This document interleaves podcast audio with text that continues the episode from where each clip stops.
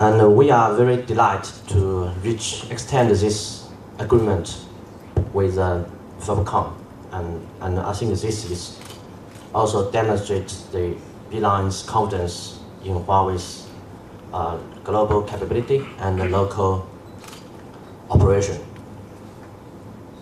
Huawei, so this is the key areas of Huawei's investment direction.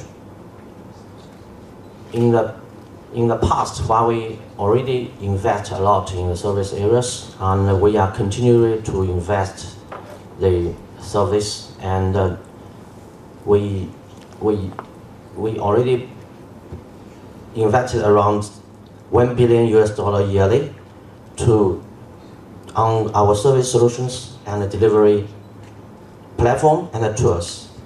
And Huawei managed service are built on its software-defined platform. We call it OWS, Operation Web Services. This innovation consists of a convergent operation model, workflow automation, and also organizationally synergies. All of this has helped Huawei build a diversified competition in the industry. In September 2016, Huawei won the Best Managed Service Innovation for its Operation Web Services at the Managed Service Conference in London. And during the year of 2016, Huawei has successfully signed 56 new managed service partnership with our customer, and we are now serving 23, 23 of the 30 top global operators, and also managing over than 160 networks in 92 countries. So we accumulated quite a comprehensive experience to helping Beeline have a smooth, uh, smart managed service transformation.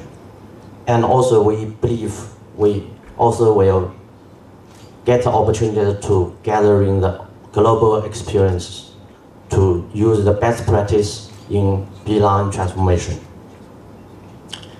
And globally, globally we also established three global assistant, assistant center and three global NOC center and four managed service center of excellence with more than 950 experts with more than 220 years experience.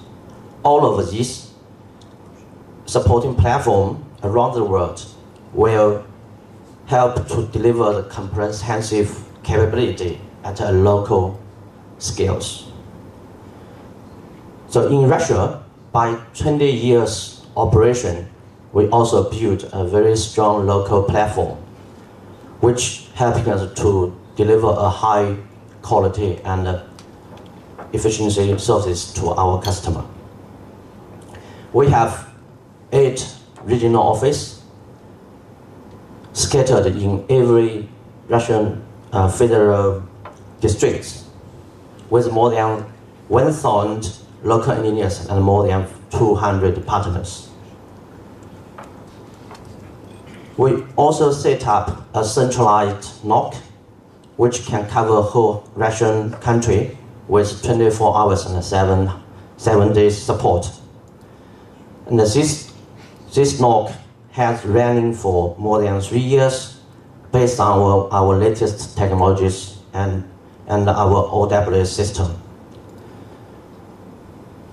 And more than that, Huawei, even in 2001, we have set up a local, a global, our global research center in Russia.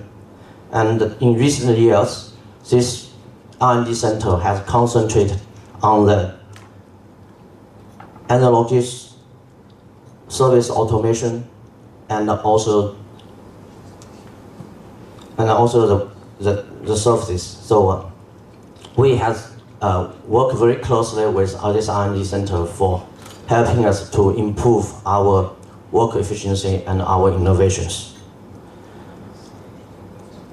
And also, we believe the people is the most, most important asset to Huawei.